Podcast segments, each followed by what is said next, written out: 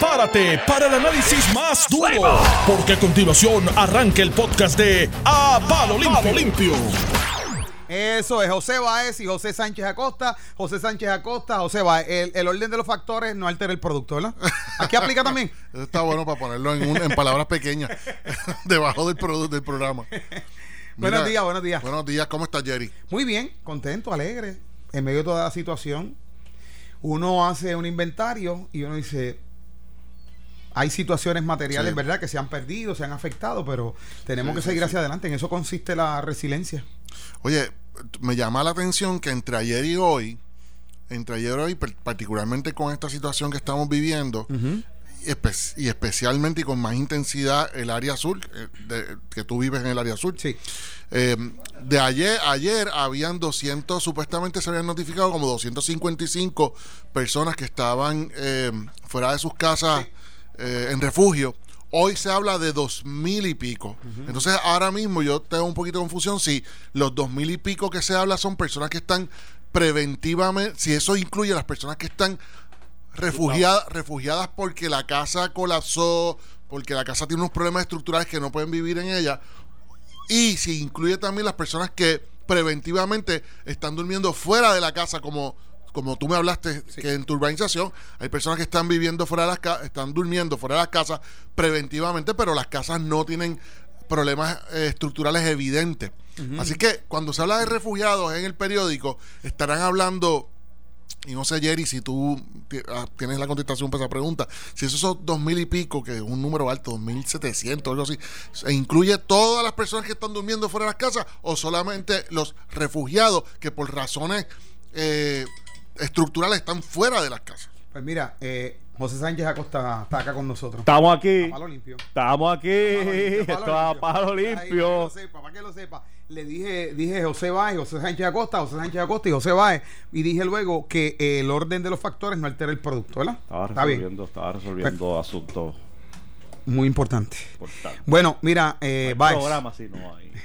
Báez, yo te, yo te diría que por la información que nos dio y la exhortación de el, el secretario del Departamento de Salud, Rafael Rodríguez, donde hizo una exhortación a las personas que se fueran a los refugios, entiendo que ese número es tal vez los que se han podido contabilizar que están fuera de sus casas, no necesariamente como tú dices, porque estructuralmente sus residencias estén dañadas, sino tal vez por cuestiones emocionales que no pueden estar allí. Yo te voy a hablar partiendo de la premisa de mi experiencia personal. Mm. Anoche, yo por primera vez después del terremoto, decido dormir todas las horas que dormí dentro de mi casa. Como quiera en ocasiones, yo estaba pendiente y mientras yo escuchaba a algún perrito que ladrara o, emitiera algún ruido, aullando o lo que fuera, yo abría los ojos para estar pendiente a la expectativa. Y en ese sentido, en términos ¿verdad? emocionales, no por ser este eh, Super Jerry, el único super aquí es Nelson, Super Nelson. Eh, pero en esa parte yo estoy bastante tranquilo. Ahora, yo lo, en este momento, pues en base a lo que tú planteas, yo tengo empatía con las personas que sí están afectados, especialmente los de esa área, y no importa que no fueran de Guánica, Guayanilla o Peñuelas, que fueran de otros puntos de la isla que sintieron el terremoto bien fuerte. Por ejemplo, aunque hay edificios en el área sur, condominios de vivienda que los inspeccionaron y hasta el momento no presentan ningún tipo de daño estructural, los vecinos no quieren regresar allí. Porque imagínate, viven en un piso 9, un piso 10, eso es entendible. Creo que ese número lo están dando en base a eso a los que han podido contabilizar. Porque todavía en Juana Díaz hay- está el campamento que les mencioné. Frente al, al centro comercial, todavía está el Pero, campamento allí. pero no son, pero no son personas que realmente necesitan... Yo creo que o no. sea, no- oye, te digo por... por- Chico, por- pero es lo que te decía ayer, hermano. No se tiene que destruir tu casa para tú estar embarrado. No, chico, yo no que estoy... óyeme, óyeme, yo no Yo, estoy... no, pues yo no escucho estoy gente que ya No, quiere sacarlos del parking de no, sé dónde. no, Yo- pero yo- Deje esa gente pero yo no lo que estoy- le dé la gana. Yo no estoy diferenciando ni cuestionando a esas personas, José. Lo que estoy simplemente, como, como estamos tratando de orientar, discutir la noticia para aclarar los números, porque los números y la información no ha discurrido necesariamente de la forma más, más católica. Eh, lo, de ayer para hoy, el número de personas que están fuera de las casas, refugiados, que los llaman refugiados, subió de 255 a 2000 y pico. Yo simplemente lo que quiero, yo no cuestiono el que está fuera de la casa. Si yo viviera en el área pero estaría fuera de la ellos, casa también, durmiendo ellos. fuera de la casa. Pero tú te preguntas si hay gente que, que no sufrió daños físicos directos No si sufrieron, no si están. entre si- ese grupo. No, si los dos. Un refugiado, para ti que es un refugiado, una persona que está simplemente durmiendo fuera de la casa y que no, yo necesito, yo quisiera saber cuántas personas en Puerto Rico tienen, tuvieron, no tienen techo, que no tienen techo. Hay unas personas de esas dos mil y pico que no tienen, que tienen techo, pero están durmiendo fuera de la casa. Eso es una, es meramente La- informativo. Yo no estoy cuestionando publicó- si uno está durmiendo fuera de la casa o no. La, la, la estadística que se publicó es de cerca de 200 casas, residencias este, eh, colapsadas, destruidas. este, pero, pero como tú dices, ya ronda 2.000 o el número que sea de miles, lo cual es más que natural porque no tiene que destruirse tu casa, tú estás embarrado. Estamos embarrados hasta los que estamos en San Juan, en la punta de San Juan. Imagínate los que sintieron lo que sintieron en Ponce, ¿Y cuáles de esos son, cuáles de esos son refugiados y cuáles son los que están fuera de la casa? No sé, pero importa eso. Claro. Importa saber la categoría de por qué estás en el refugio. Claro, Lo importante no. es que estamos asustados, Pero se es que va. el- el tema- el- estamos embarrados. La noticia que tú quieres discutir es si están asustados. Yo lo que quiero entender es cuántas personas realmente, a cuántas personas realmente sufrieron daños estructurales en la casa, no para pues las cuestionarlos si están asustados dicen más o o no. menos 200. Pues entonces hay dos mil, de los dos mil y pico que están entre Hay mil y pico, refugiados, hay mil y que pico. no, que no sufrieron daños estructurales. Te digo esto. Que sepamos. Porque acuérdate que el problema con las construcciones es ese. Que puede haber daños y tú no verlos. Yo te pregunto porque una ¿Quién de las vende una noticias, casa ahora mismo en esos pueblos? una de las noticias este, más importantes hoy, y esta es la importancia de la noticia para, o sea, para entender lo que está ocurriendo, es que del dinero que se pidió eh, o, que, o las ayudas que pudiesen llegar aquí federales, no se ha tramitado ayuda, y esto lo discutíamos ayer, que tuviese, que fuera para, para reconstruir esos hogares. En la medida que uno está tratando de discutir y debatir este, este tema, pues no nos podemos limitar a quién está asustado, quién no está asustado. Tenemos que ir más allá para ver quién necesita y quién no necesita, para saber cuál es la crisis que estamos viviendo.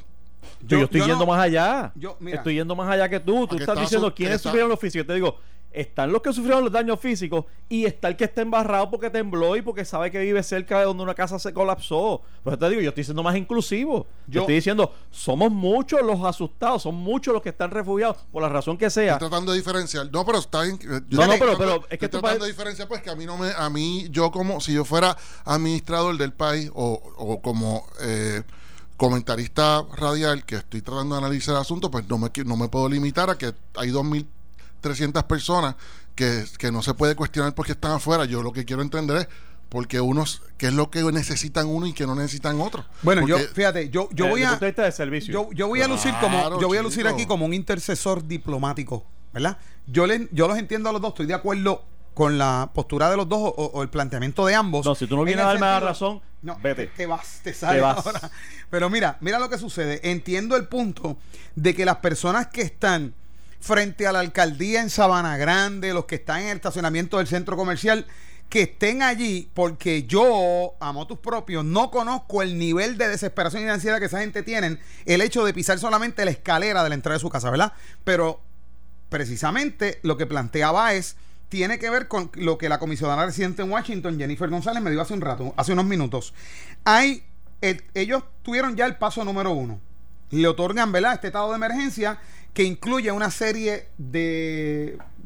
cubre una serie de cosas. Para que pueda cubrir lo que Báez menciona de lo que es directamente ayuda directa de vivienda eh, y reconstrucción, se necesita que le otorguen el segundo paso que se llama estado de emergencia mayor.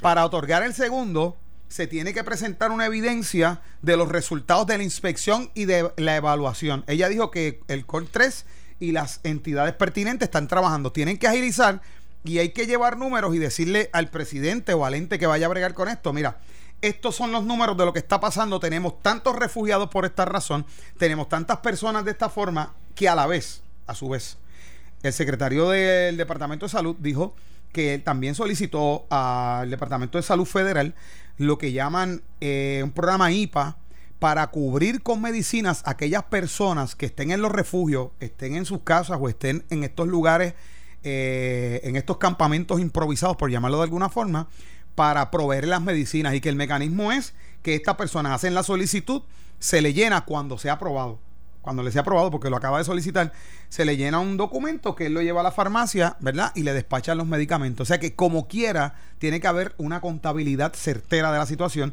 para agilizar el paso 2 para poder entonces bregar con la reconstrucción. Eso es lo que yo, eso es lo que estoy insistiendo, tal vez tú no me estás escuchando, José. Este, y es que, Yo- que yo no necesitamos. yo estar de acuerdo no es necesariamente. De hecho, no, que- no es siquiera estoy de- en desacuerdo.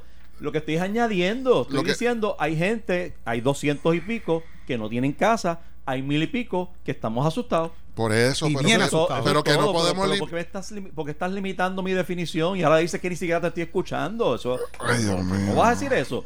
Es que no estás escuchando lo que tú quieres oír y entonces me lanzas a mí que no sé por qué razón, porque te estoy dando la razón. Te estoy diciendo, cuando dijiste, ¿cuántos serán? Te dije, hay casi 200 que colapsaron sus casas, pero hay mil y pico, 1800 según el número, si es que hay 2000 refugiados, que están asustados, punto.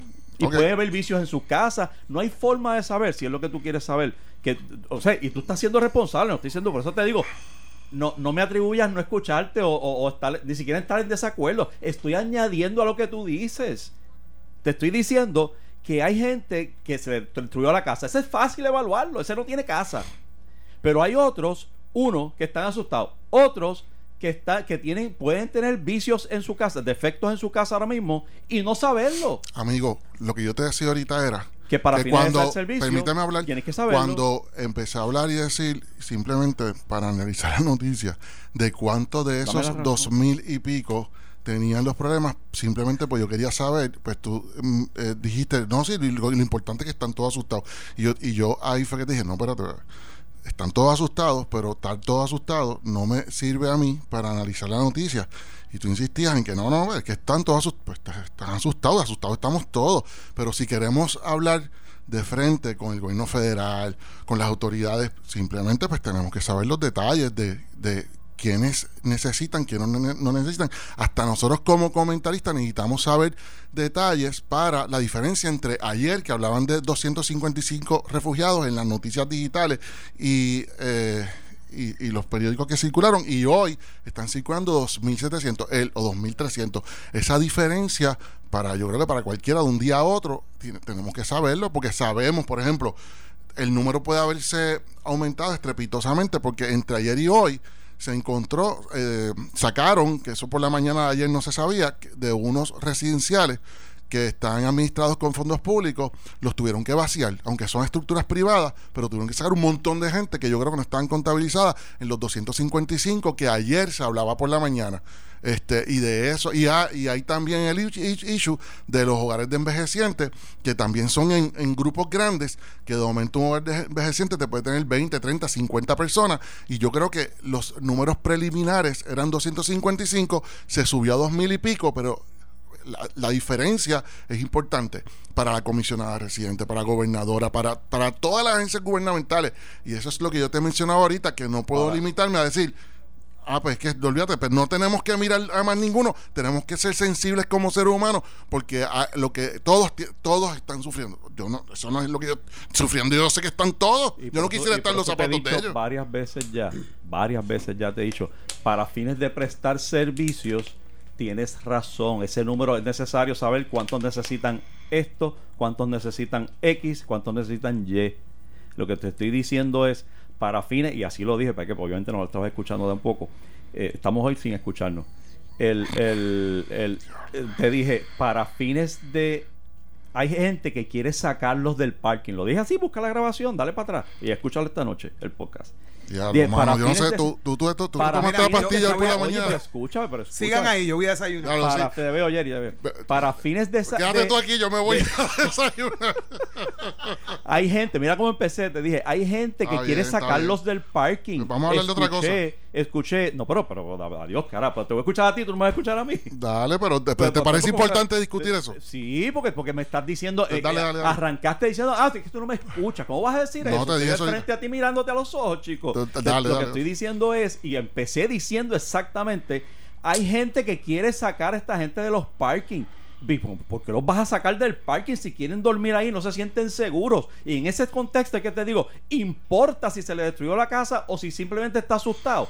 todo el que está sentado en un parking está embarrado. ¿Y por qué vamos a obligarlos a meterse a su casa o meterse qué sé yo dónde? Aquí hay un trauma psicológico, José, que no se puede subestimar y es la parte que, y yo estoy seguro que tú no lo estás haciendo, pero estoy redefiniendo o poniéndole una explicación de por qué hay gente que yo, oye, ya sea para el propósito que tú evalúas las estadísticas o para el propósito que sea, no me atrevo a ir a un ser humano que está asustado a decirle sal de tu, sal del parking, no te quiero en el parking, coge para el refugio, coge para la casa. Pues ¿quién soy yo para decirle eso?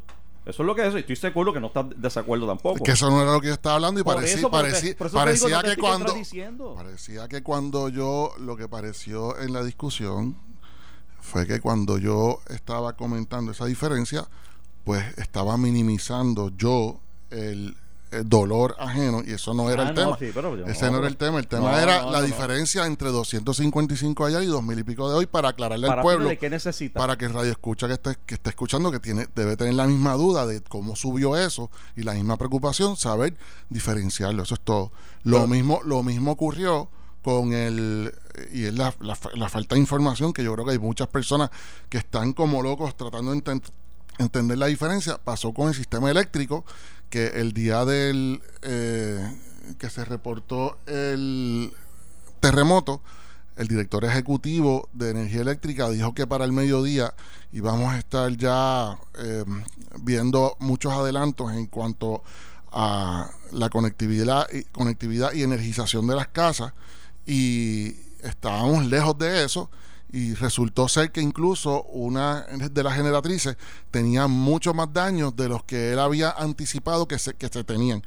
Parece que también hay mala información interna en energía eléctrica e incluso se le ha acusado a líderes del PNP y, en las redes todo el mundo está un poco descontento, mucha gente está descontenta con el director ejecutivo. ¿Y por qué traigo esta colación? Porque es que hay mucha, veo mucha desinformación o información a media o información mal descodificada por los medios porque no se le ha dado lo, suficiente la suficiente información para poder descodificar bien lo que está ocurriendo. Eh, tú sabes que yo, yo tengo mixed feelings con esto con esto de, de José Ortiz. Este yo yo Oye, está mal, está mal que, que José Ortiz o el director que sea en el momento cree la expectativa de que a mediodía todo el mundo tiene todo el mundo tiene luz este, si fue así de directa y eh, la, expresión, eh, y, que resulte que varios días después, no solo hay un sector del país que no tiene luz, sino que el, el director, ese mismo director, dice que una de las plantas, Costa Azul, que nada más y nada menos produce, oye, eh, más, casi 40% de la energía eléctrica del país, está destruida a tal nivel que probablemente coge un año repararla. Entonces tenemos que estar, este, ¿qué fue? El, buscando, buscando eh, megavatios de, distintos puntos para poder suplir esos casi 900 o los que sean eh, megavatios para los demás pueblos.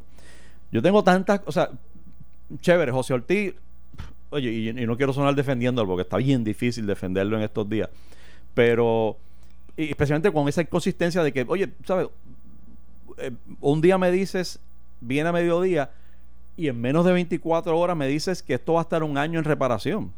Eh, o sea, ¿qué, falló aquí? ¿Qué pasó aquí? Yo puedo, entender eso y es una inconsistencia inexcusable. Lo que me pregunto y te decía ayer es, nos quedamos ahí, nos quedamos en José Ortiz como nos quedamos en Héctor Pesquera que se iba a solucionar todos los crímenes de Puerto Rico, se solucionaban el día que saliera Héctor Pesquera allí. No, era, era insostenible tener a Héctor Pesquera allí. Y sale Héctor Pesquera y tenemos los mismos crímenes, quizás hasta un poquito más. O sea, eh, eh, yo lo que no quisiera es que nos enfoquemos en, los individuos.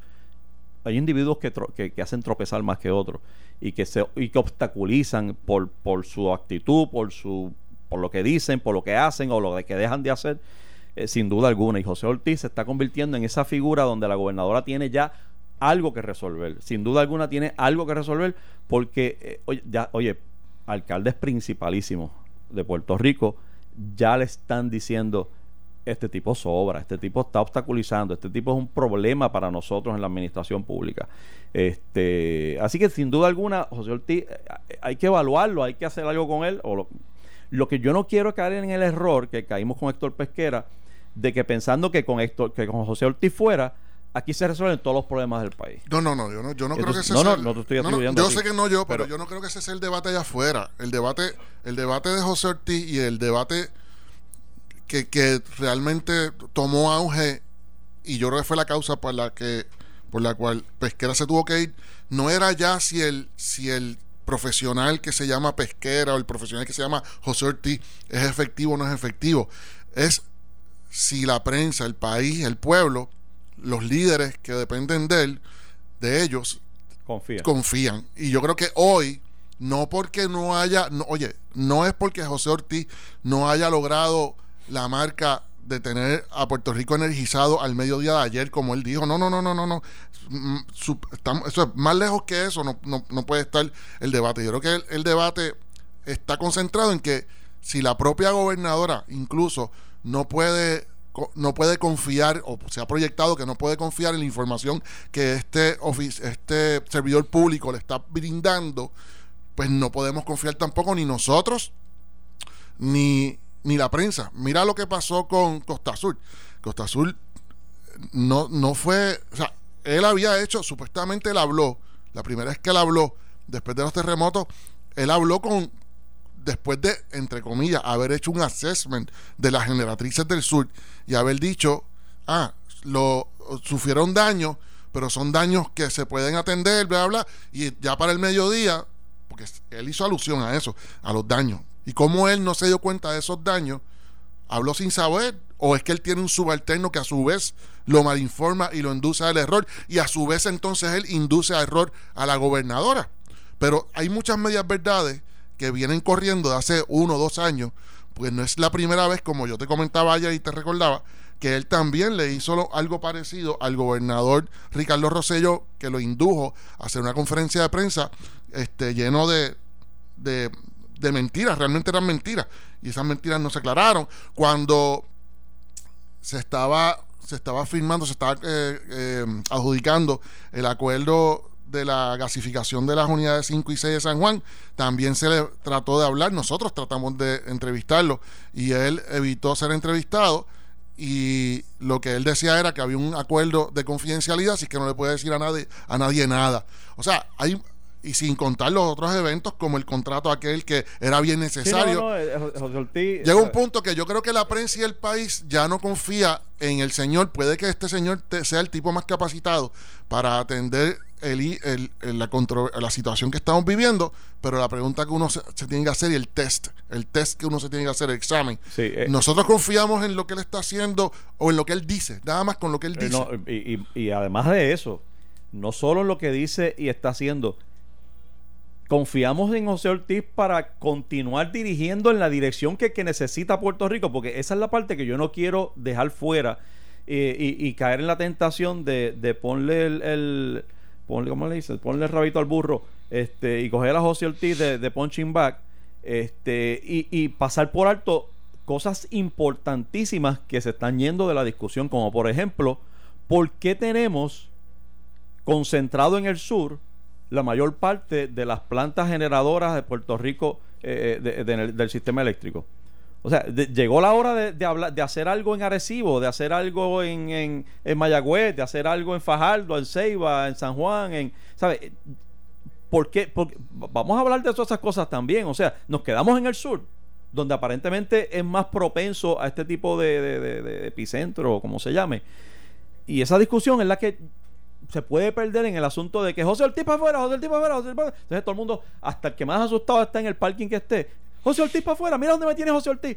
Eh, y de nuevo, coincido con lo que la crítica a José Ortiz, tuya y de, y de medio mundo ahora, pero, pero hay que trascender la discusión de José Ortiz a realmente el sistema que tenemos. Queremos seguir dependiendo del petróleo, queremos seguir remendando plantas que están obsoletas y rotas ya de por sí para que tenga que venir el presidente de Estados Unidos a decirnos por qué voy a dar chavos para reparar algo que está roto hace tiempo, hace décadas. Volvemos luego de esta pausa. Estás escuchando el podcast de A Palo Limpio de Noti1630. Noti uno, Regresamos amigos, esto es A Palo Limpio Notino 630, hoy es jueves 9 de enero, yo soy José Sánchez Acosta, estoy con José Báez. Y déjame decirte José, eh, hay una adjudicación en las redes de nuestra controversia, eh, 100, 99 a 1 te están dando la razón, me preocupa nuestra audiencia, me preocupa, sumamente decepcionado de nuestra audiencia. Mira, Dice. ¿Qué pasa, Alvirita? Mira, este, no, fuera de broma, todo el mundo lee, lee ahorita, no sé si entran. No, no pude entrar, hermano. Ya tú me todo el escuchaste. te está dando la razón, este, así que pues yo pues tendré que extenderte mi ramo de olivo. Mira, este. Mira, oye, pues, déjame decirte algo eh, que me preocupa mucho porque eh, eh, leo cosas, bueno, hay dos cosas que me preocupan de todo lo que leí ayer, entre muchas otras. Uno, ¿sabes la escuela esta de Guánica que sí que colapsó? Que colapsó, sí. Este- Gracias a Dios que, sí, que ocurrió a las cuatro y media de la mañana. Digo, a la, a la hora, en la madrugada. No sé a qué hora fue exactamente el colapso. Supongo que fue a las cuatro y veinte y pico. Para pelo, brother. Pensar Uf. que pudo ocurrir Uf. en otro momento con un salón. Bueno, pero resulta que de esa escuela, ahora nos enteramos, no sé si lo viste ayer, que un ingeniero, un profesor del, de- del Colegio de Mayagüez, el ingeniero José Martínez Cruzado, había hecho una inspección el lunes No. y había dicho que esa escuela no estaba apta para eh, volver, ¿sabe? Habilitarse. A, a raíz de que se hizo esa inspección, a raíz de los, del temblor anterior, Del anterior, del domingo. sí, que se había dicho que El se iba a estar inspeccionando las escuelas y él, él lo anticipó. Y entonces el director de manejo de emergencias, Carlos Acevedo, dice que esa escuela pasó la inspección de manejo de emergencias. Pero entiendo, este espérate, profesor espérate, de. Mayagüez dice que él lo advirtió. ¿A quién se lo advirtió él entonces? Eh, Al de- el profesor. El profesor no se lo puede haber advertido entonces al director de emergencia. ¿A quién se lo advirtió? Uy, esa pregunta mete miedo. Sí, pues entonces la, informa- respuesta. la información tampoco está corriendo bien, está circulando bien como tiene que ser. Hay una, hay versiones encontradas de que supuestamente el manejo de emergencia eh, o sea, pasó la prueba, él, él decía el titular, pasa la prueba a la escuela de, de Guánica, que es la escuela Agripina Seda en Guánica, este, pero este profesor ya había anticipado que no estaba apta y efectivamente al siguiente día se cae.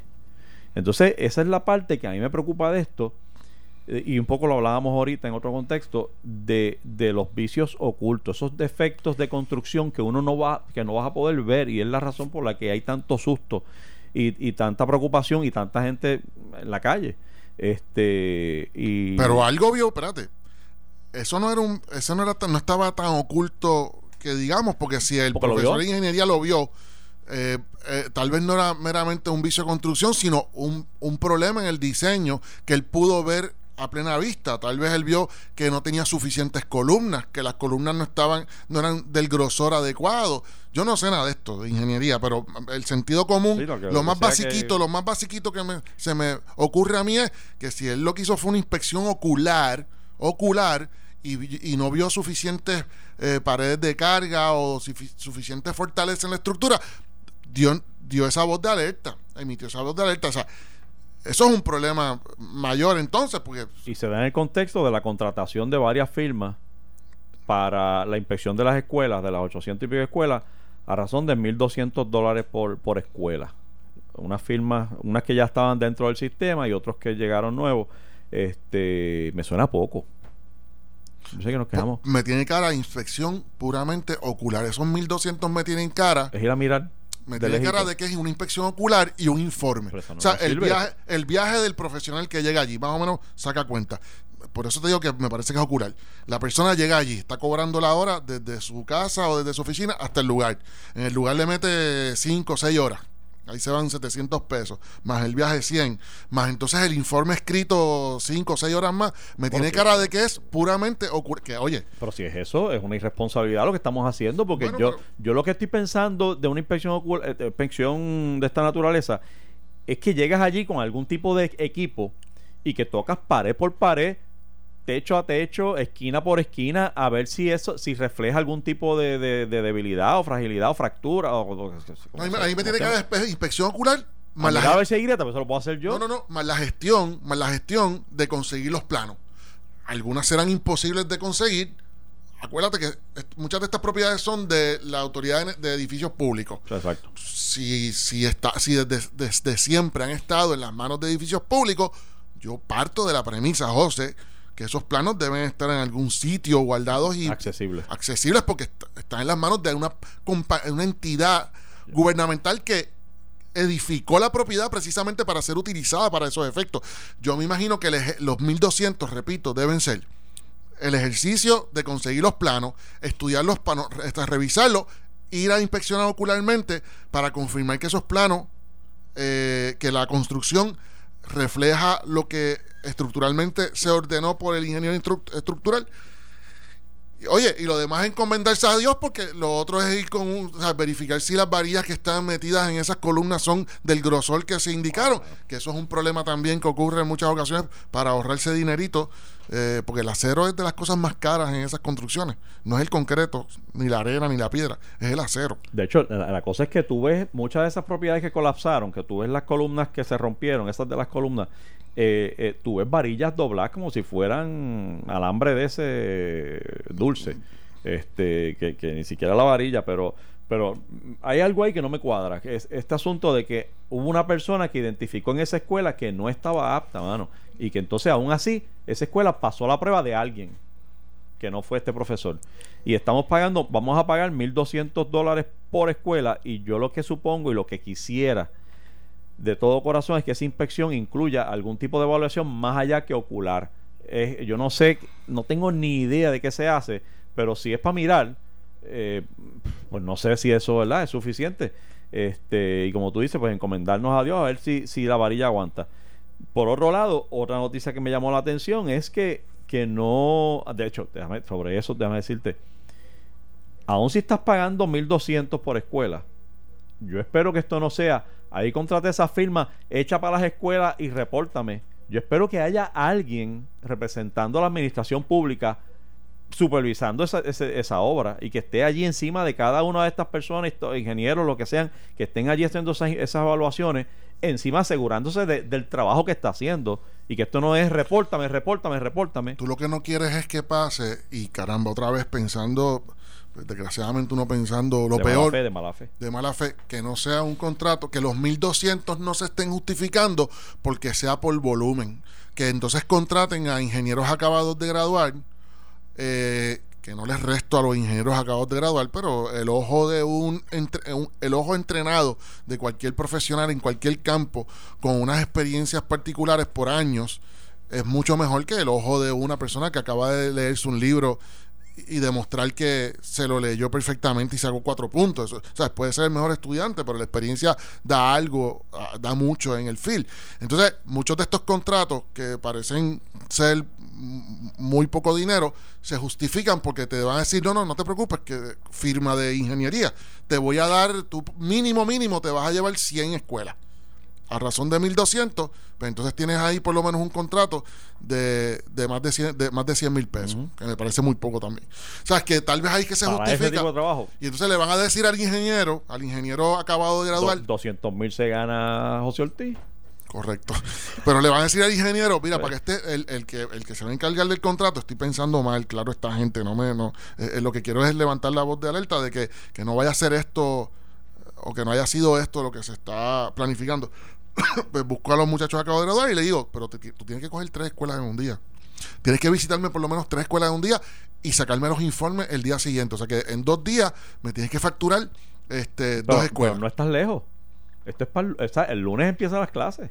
Pues, O sea que yo eh, que la el requisito seguramente es quiero para el viernes este informe. yo preferiría dar dos, dos, por lo menos dos semanas más. Oh, o sea, sin- claro sin que sí. clase. Oye, yo no tengo ya nenes de esa edad. No solo que Ya tú yo no tengo nenes en high school. no solo tú como maestro, como, como director de educación, es que tú como padre Sí, no, no. Yo no, yo no me atrevo. Honestamente, José, te digo. mandar a Yo, un hijo pa- el lunes para la no, escuela. hoy yo no me- yo, si yo fuera, pa- o sea, no quiero crear pánico entre los padres, pero yo hoy, hoy, papá de Yo un, pienso lo mismo. yo no podría. O sea, particularmente en el sur de Puerto Rico, yo no me atrevería a enviar a mi hijo. Pienso igual. Entonces, por alguna razón, Y si me tengo que chupar un mes, yo, como papá, homeschooling, homeschooling o lo que fuera, yo, yo me lo chupo.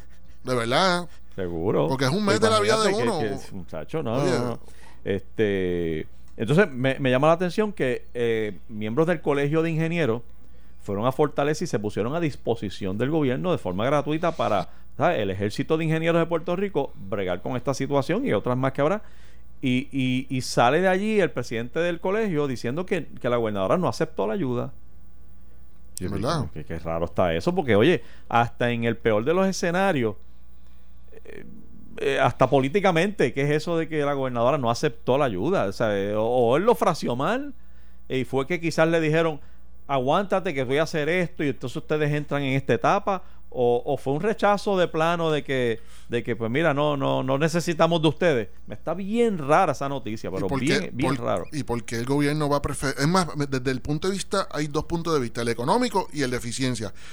Para mí, que si un colegio profesional se te, se te ofrece para hacerlo, Le arrancó el brazo. le va a bajar, sí, el colegio, el colegio que reúne ese grupo de profesionales, pues con toda probabilidad lo está haciendo porque ya levantó el teléfono y sabe que puede contar con 20, 30, 50, 60 Exacto, ingenieros exacto. experimentados. Exacto. Primero. Así que ya ahí de por sí tiene mucha credibilidad eso. Segundo, si el trabajo voluntario, yo creo, yo opino que el trabajo voluntario es más, en algunas ocasiones y particularmente en esta, podría ser más, tener más credibilidad o más confiable que el trabajo pagando. Porque si tú, como empresario, entras a hacer un contrato como este, a mí me parece que los números están en el volumen. 1200 por escuela, los números para mí están en el volumen y que me desmienta alguien y que me refute, pero 1200 por escuela es volumen. Quiere decir que yo tengo como empresario que si yo me adjudico ese contrato y me obligo a cumplir, yo voy a tener que hacerlo bien rapidito para poder hacerme mi dinerito.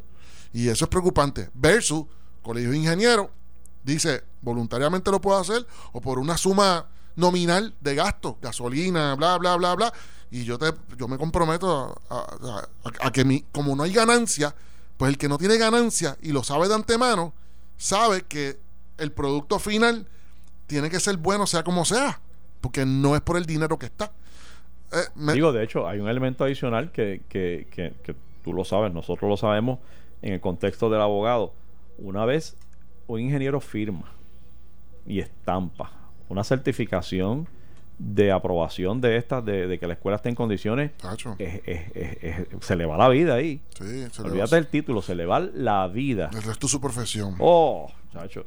Así que ¿No será que ellos este, lo que le ofrecieron a la gobernadora, hay que ver, porque que no sé que le ofrecieron a la gobernadora, pues, o sea, que los contrata, que contratara al colegio. sería bueno saber qué fue exactamente Sí, lo que se ofreció. Me parece que Y si hubo ese rechazo así tan categórico como dice, porque es que salimos de allí, no, y- pero, pero la cosa es que sale contento, es como que ella no aceptó la ayuda, pero pero estamos trabajando con emergencias y qué sé yo. O sea, Sí, sí, me, me- perdí claro. con eso.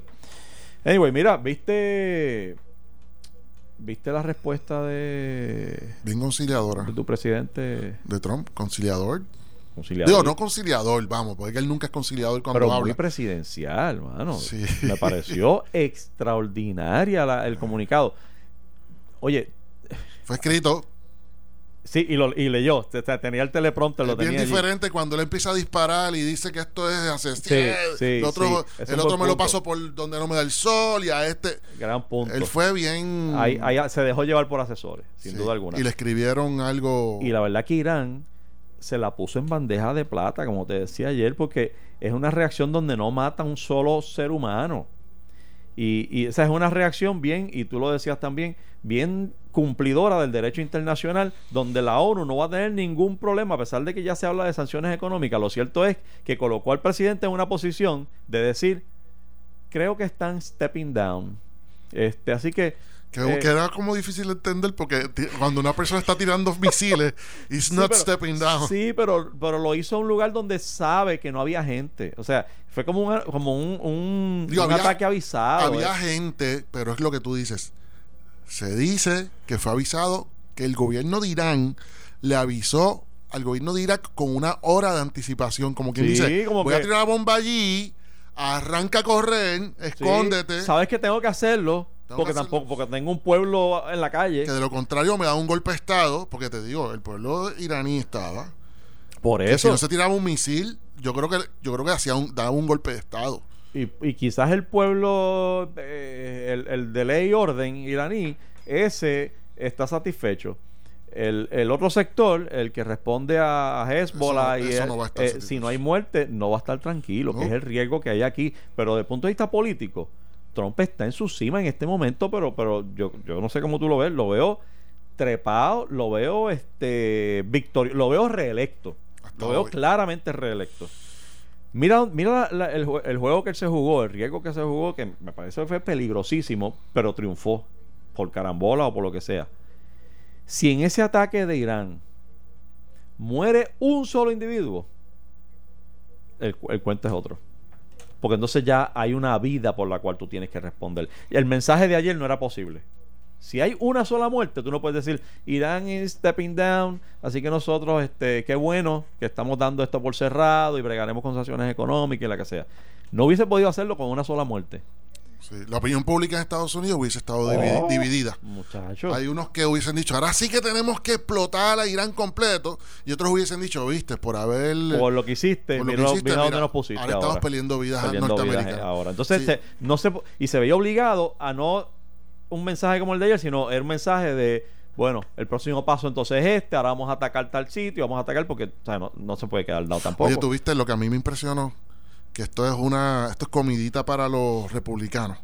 Republicanos de- de- del grupo de los que de, de derecha que odian a los demócratas, como pasa en todas las no, no es que no existan demócratas que odien a, o sea, los extremos, vamos, los extremos.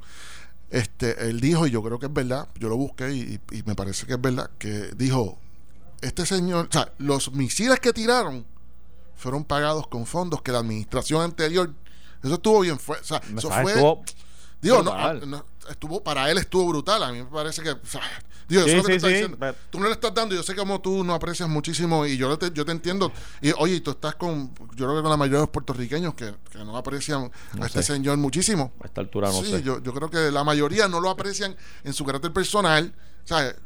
Pero como lo, lo hemos discutido anteriormente, pero lo que pasa es que tiene algunas políticas que la gente dice vale la pena seguirlo. Pero anyway, Y, y el no ser un político tradicional, eso ya de por sí a, a mucha gente le atrae. pero él pudo sacar unos números, números eh, que no recuerdo ahora específicamente, estaban en los billones de, billones de dólares que la administración anterior había, le había concedido al gobierno, a la República Islámica de, de Irán, porque ese es el nombre. Y lo digo porque, mira cómo mezcla, ahí sí mezclan la religión con el Estado, pero radicalmente. La República Islámica de Irán, ese es el nombre correcto de Irán, ante el resto del mundo, en la ONU y todo lo demás. El gobierno anterior de Obama le dio billones de dólares billones de dólares como en ayudas y, por ellos cumplir y portarse bien con el acuerdo este de no enriquecer el, el uranio y solamente dedicar el uranio para generar energía. Y él dice, él dijo ayer, y ese dinero, y tiene razón hasta cierto punto, porque indirectamente ese dinero lo utilizaron para tirar los misiles, para cometer actos terroristas, para atacar la embajada de Estados Unidos en, en Bagdad, El para está brutal. El discurso le quedó, ¿sabes? Como si se hubiesen puesto una bolita así, así le estaban pichando por debajo del brazo y poniéndosela un bombito así encima del plato para que la batiera. Así que él, estos días, la verdad que está de placer. Quedó de show. No obstante, para mi sorpresa, hay un sector dentro del Senado republicano que está muy disgustado con, con el mensaje y con él. Porque querían Porque sangre. es un briefing que no me da detalles. Escuché a uno Ah. de ellos decirle, como que, espérate, esto no era. Tú nos estás poniendo, nos pusiste y nos estás poniendo al borde de una tercera guerra mundial y lo único que me vas a decir es que Obama nos puso en esto y que si gastó y que si el dinero que usaron él lo dice. No, no, no, no, no. ¿Sabes? Cuando tú hablas de, de colocar a una nación al borde del comienzo de una potencial guerra nuclear incluso, más vale que tú le des detalles a aquellos que dan el permiso y la autorización. O sea, porque en esencia lo que estaban gritando en el Senado era foul play. Tú no nos, tú no nos pusiste a nosotros en posición, tú no nos, nosotros la autoridad de declarar guerra es nuestra. Y con tus actos estuviste muy cerca de hacer eso y no nos diste una sola explicación. El único hacer, aparentemente, no hubo, no ha habido comunicación. Nada de lo que ha hecho Trump ha sido comunicado con el Senado. Y, o por lo menos con este senador que estaba hablando, que se me escapa el nombre ahora. Y, y él dice, nos pusiste en esta posición y nos quitaste la autoridad de declarar guerra a nosotros. ¿A cuente qué? En medio de un proceso... O sea que ellos quieren, ellos quieren, ellos todavía están considerando declarar guerra. Eso es lo que prácticamente están diciendo. Sí, porque más O menos diciendo- el, el capítulo quedó medio cerrado y sale que esa reacción. yo- es como que yo quería Pero- tomar una decisión. sí, sí, Me exacto. quitaste la decisión de la. Me quitaste la decisión. Pero eh, mediáticamente Pero exacto, Sí, exacto. eh, él está, él está encima de la, de la colina, ellos están disparando desde abajo, sacando, tal vez ellos para su política localista, cada uno de esos que están hablando Claro. para crecerse, están haciendo esas expresiones, pero eh, en la batalla mediática contra Trump, ellos no están, no están ganando. Esto fue el podcast de A, A- Palo Limpio de Noti1630. Dale play a tu podcast favorito a través de Apple Podcasts, Spotify, Google Podcasts, Stitcher y notiuno.com.